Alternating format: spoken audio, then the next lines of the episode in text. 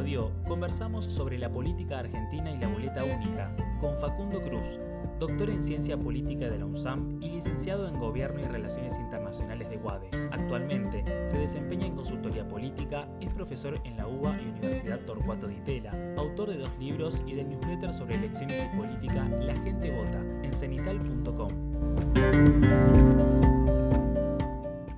Hola Facundo, ¿cómo estás? Muchas gracias por sumarte hoy a nuestro espacio de podcast.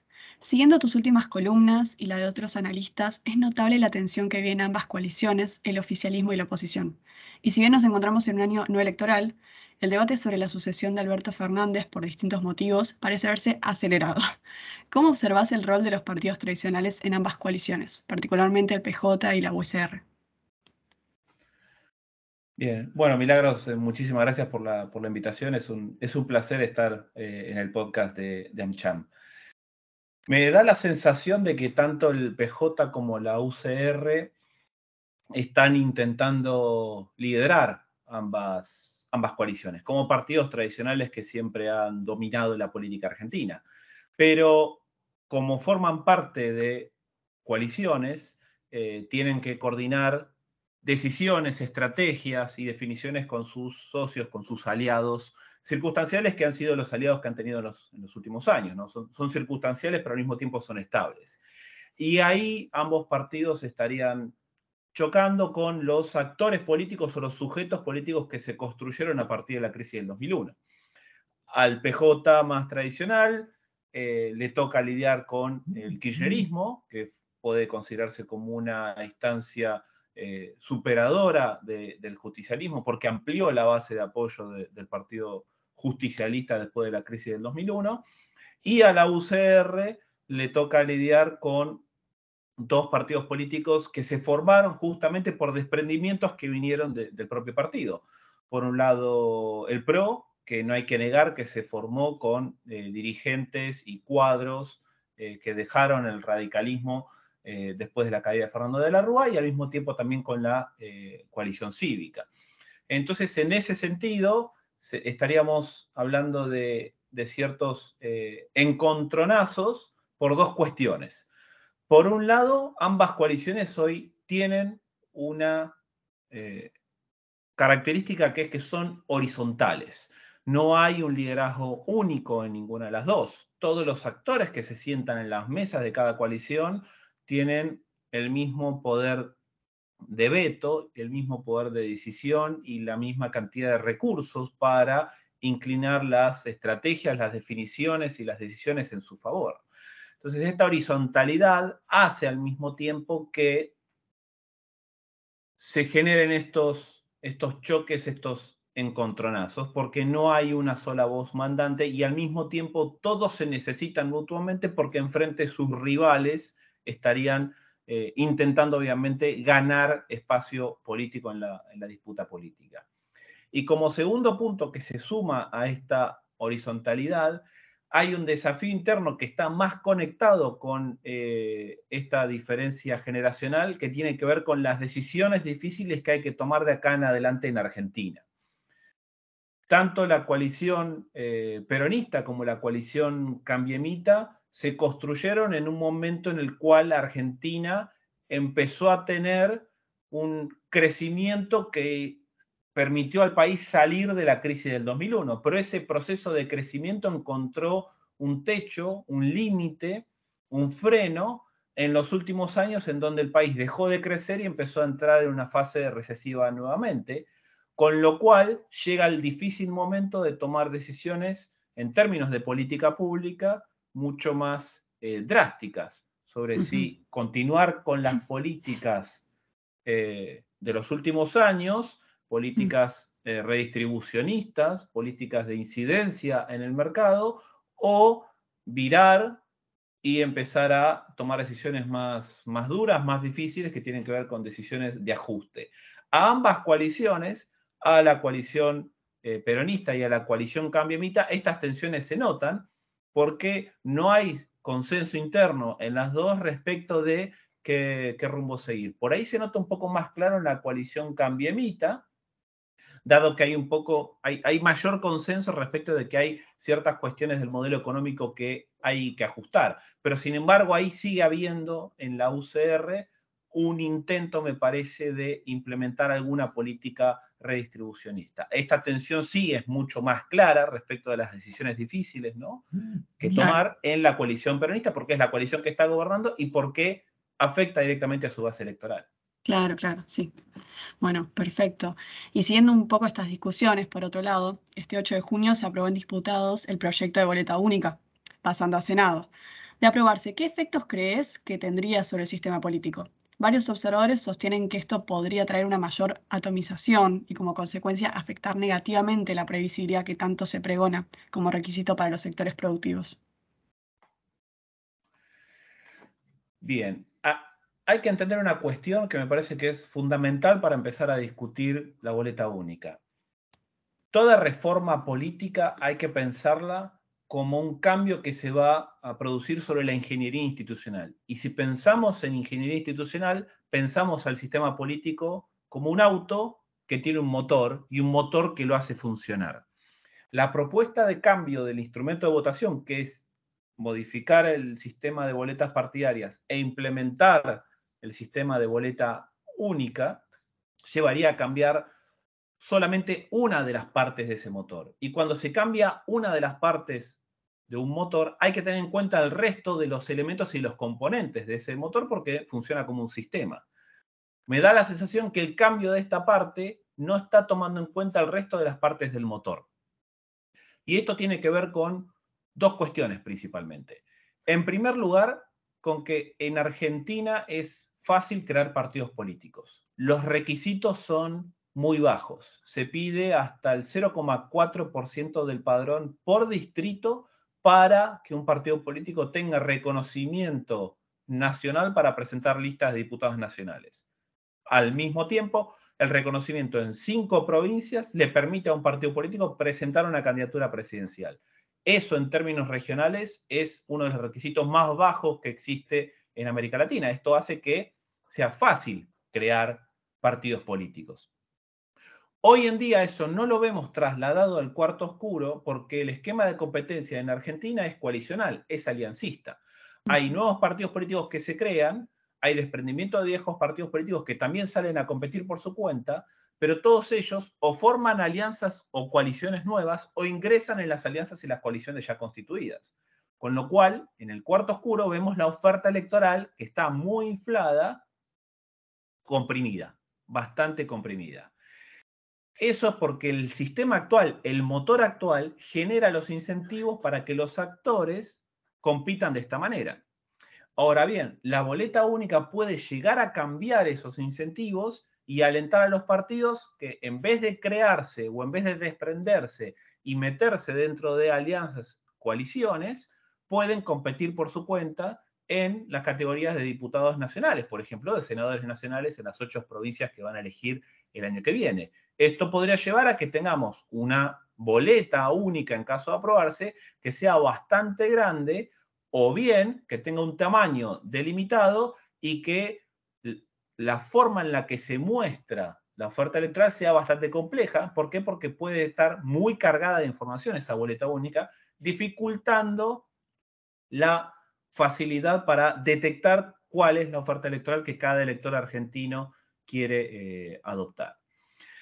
Eso es uno de los posibles problemas que, veo para la boleta única. El otro problema que no se está discutiendo y que se trata de salvar con la adopción de la boleta única es el esquema de financiamiento partidario en Argentina. Uno de los argumentos con los cuales se busca implementar la boleta única es que se trata de cortar el circuito de financiamiento indirecto que tienen muchos de estos partidos chicos creados para nutrirse de recursos estatales a través del dinero que se ofrece para la impresión de boletas, porque el Estado solventa a los partidos políticos para la impresión de, de boletas. Un cambio importante que se implementó en el año 2019 por impulso de Cambiemos en ese momento, que amplió los recursos destinados para impresión de boletas de 1,5 boletas por elector a 2,5 boletas por elector. Casi que lo duplicó. Eso incrementó la cantidad de recursos destinados a los partidos políticos para la impresión de boletas. Ahora, Juntos por el Cambio trata de revertir esa decisión impulsada por ellos mismos, implementando la boleta única, lo cual evitaría que haya un financiamiento indirecto para sostener los partidos políticos a través de recursos destinados para la impresión de boletas que no se imprimen efectivamente. Motivo por el cual lo que estamos viendo, tanto en lo que refiere a la implementación de la boleta y cómo se va a mostrar la oferta, como en la discusión del financiamiento partidario, que ambas cuestiones en realidad lo que nos están diciendo es que lo que hay que ir a discutir es la ley orgánica de partidos políticos y la ley de financiamiento partidario porque hoy en día le estamos pidiendo a los partidos políticos, le estamos diciendo que es fácil para que se creen, para que se armen, que tienen que tener internas porque hay un sistema de primarias y que todo eso además tiene que estar junto en una misma boleta. Entonces, de vuelta, para volver a la analogía anterior, estamos cambiando una de las partes del motor cuando en realidad si vamos a estar cambiando algo tenemos que estar cambiando otras partes también y que la reforma sea integral y más completa y no solo vaya a discutirse cómo se muestra su oferta este, al elector. Ahí es donde creo que van a aparecer varias dificultades y lo único que se cambia es el instrumento de votación. Y bueno, finalmente tomando esto lo que nos mencionaste de la facilidad de crear partidos, ante el creciente fenómeno libertario en Argentina y otros países de la región, ¿qué respuestas podemos esperar de las coaliciones Frente de Todos y Juntos por el Cambio ante este esquema discursivo? Tomando los últimos estudios electorales, ¿cuáles son los temas prioritarios para el ciudadano promedio? El fenómeno del, eh, crecimiento de los partidos políticos libertarios es, como bien decías, eh, un fenómeno que no solo es regional, sino que también es global. El esquema de competencia, ¿por qué? Porque el Frente de Todos hoy está gobernando, el Frente de Todos intenta implementar, en términos discursivos, una agenda redistribucionista, pero en términos concretos de política pública, está implementando una agenda que es más de ajuste, más cercana a la agenda del justicialismo de la década del 90. Lo que ocurre que hoy en día en Argentina, sin convertibilidad, no se puede hacer un ajuste sin que afecte directamente al consumo. Y eso va justamente en contra de la base electoral propia del justicialismo en términos históricos. Y acá es donde el Frente de Todos se encuentra en un desafío que es el mismo desafío que tuvo la alianza entre el año 99 y el año 2001. Si vamos al caso de la alianza, cuando termina el gobierno de Carlos Menem y gana la alianza, vino con una agenda de transparencia, de equidad y de igualdad que intentó implementar en los primeros años, pero que no lo logró, y el agotamiento del modelo económico llevó a la caída de la alianza y a un fuerte descreimiento de las capacidades de los partidos políticos tradicionales para resolver los problemas cotidianos de la gente. Y eso se vio en el voto bronca en el año 2001 la mayoría de los votantes argentinos descreídos del modelo menemista y viendo que el modelo de la ahorrista no pudo resolver los problemas, se sintieron desafectados en términos de representación política y volcaron su enojo en eh, las elecciones. De ahí es donde surge esta idea de Juan Carlos Torre de los huérfanos de la política, analizando al votante más radical. Hoy en día, al frente de todos, se está encontrando con un desafío bastante similar Argentina viene de una situación de crisis que Cambiemos no pudo resolver, que el Frente Todos iba a resolver, pero tampoco lo está haciendo, y que esto estaría aumentando los niveles de desafección con la política, bajando los niveles de satisfacción con los actores políticos y generando una situación de bronca y de enojo y descontento bastante grande. ¿Cuáles resaltarías como estos temas cotidianos, este descontento con lo que se está viendo hoy en día? Creo que la, principal situación de descontento tiene que ver con eh, el bolsillo con la eh, economía, con la economía familiar en términos diarios, ¿no? en, términos, en términos cotidianos. Hay un, problema estructural que es el que se viene desde la gestión de Cambiemos, que no se pudo atender la inflación. El Frente Todos venía supuestamente a resolver el problema de la, de la inflación, de la redistribución y del acceso al mercado de capitales y tampoco lo está logrando. Hoy en día el descontento es eminentemente económico. Y acá se conecta con lo que veníamos eh, charlando respecto de este desafío que va a tener el Frente de Todos de acá en adelante y por qué podemos pensar que tal vez una porción de votantes del Frente de Todos pueda estar inclinándose por la postura de, de Javier Milei. Si vos tenés un gobierno que no resuelve los problemas económicos en el plazo 2015-2019 y un gobierno que no solo tampoco los resuelve, sino que además por determinadas decisiones esos problemas se acrecentaron, entonces mucho del descontento ciudadano pasa a inclinarse por una nueva opción, dado que las dos coaliciones eh, tradicionales en Argentina en los últimos años, que están, tienen dentro a sus partidos tradicionales e históricos, no pueden resolver los problemas cotidianos, hoy aparece una opción electoral que con un lenguaje simple, llano, y bastante directo en contra de la dirigencia política tradicional, en contra de estos actores tradicionales, parece ser que en esa simpleza encuentra la canalización para, para el descontento. Si a la ciudadanía, al, votante de a pie, no se le resuelven los problemas económicos y no lo puede hacer ninguno de los actores tradicionales, entonces la salida va a ser por un, nuevo actor que está justamente también potenciando esta bronca, este descontento. Pero diría que eh, hoy la agenda principal es eh, la agenda económica, es la inflación, es la falta de acceso a bienes eh, y servicios de, calidad, es la falta de acceso a mecanismos de ahorro, es la falta de previsión de crecimiento este, futuro en el mediano y en el, y en el largo plazo, y creo que quedan un poco más relegadas las agendas de discusión eh, relacionadas con la transparencia o la corrupción.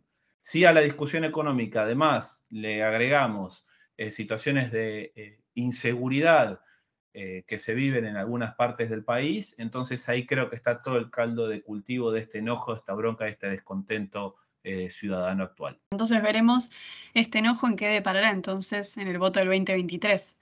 Pero bueno, gracias Facundo, muchas gracias, un placer escucharte y conversar con vos. Gracias por compartir tu análisis con nuestra audiencia. A vos, Milagros, por la invitación, un placer conversar con ustedes y a disposición cuando gusten. Acompañarnos. Seguí conectado con lo que te gusta. Seguí conectado en AmCham Connect.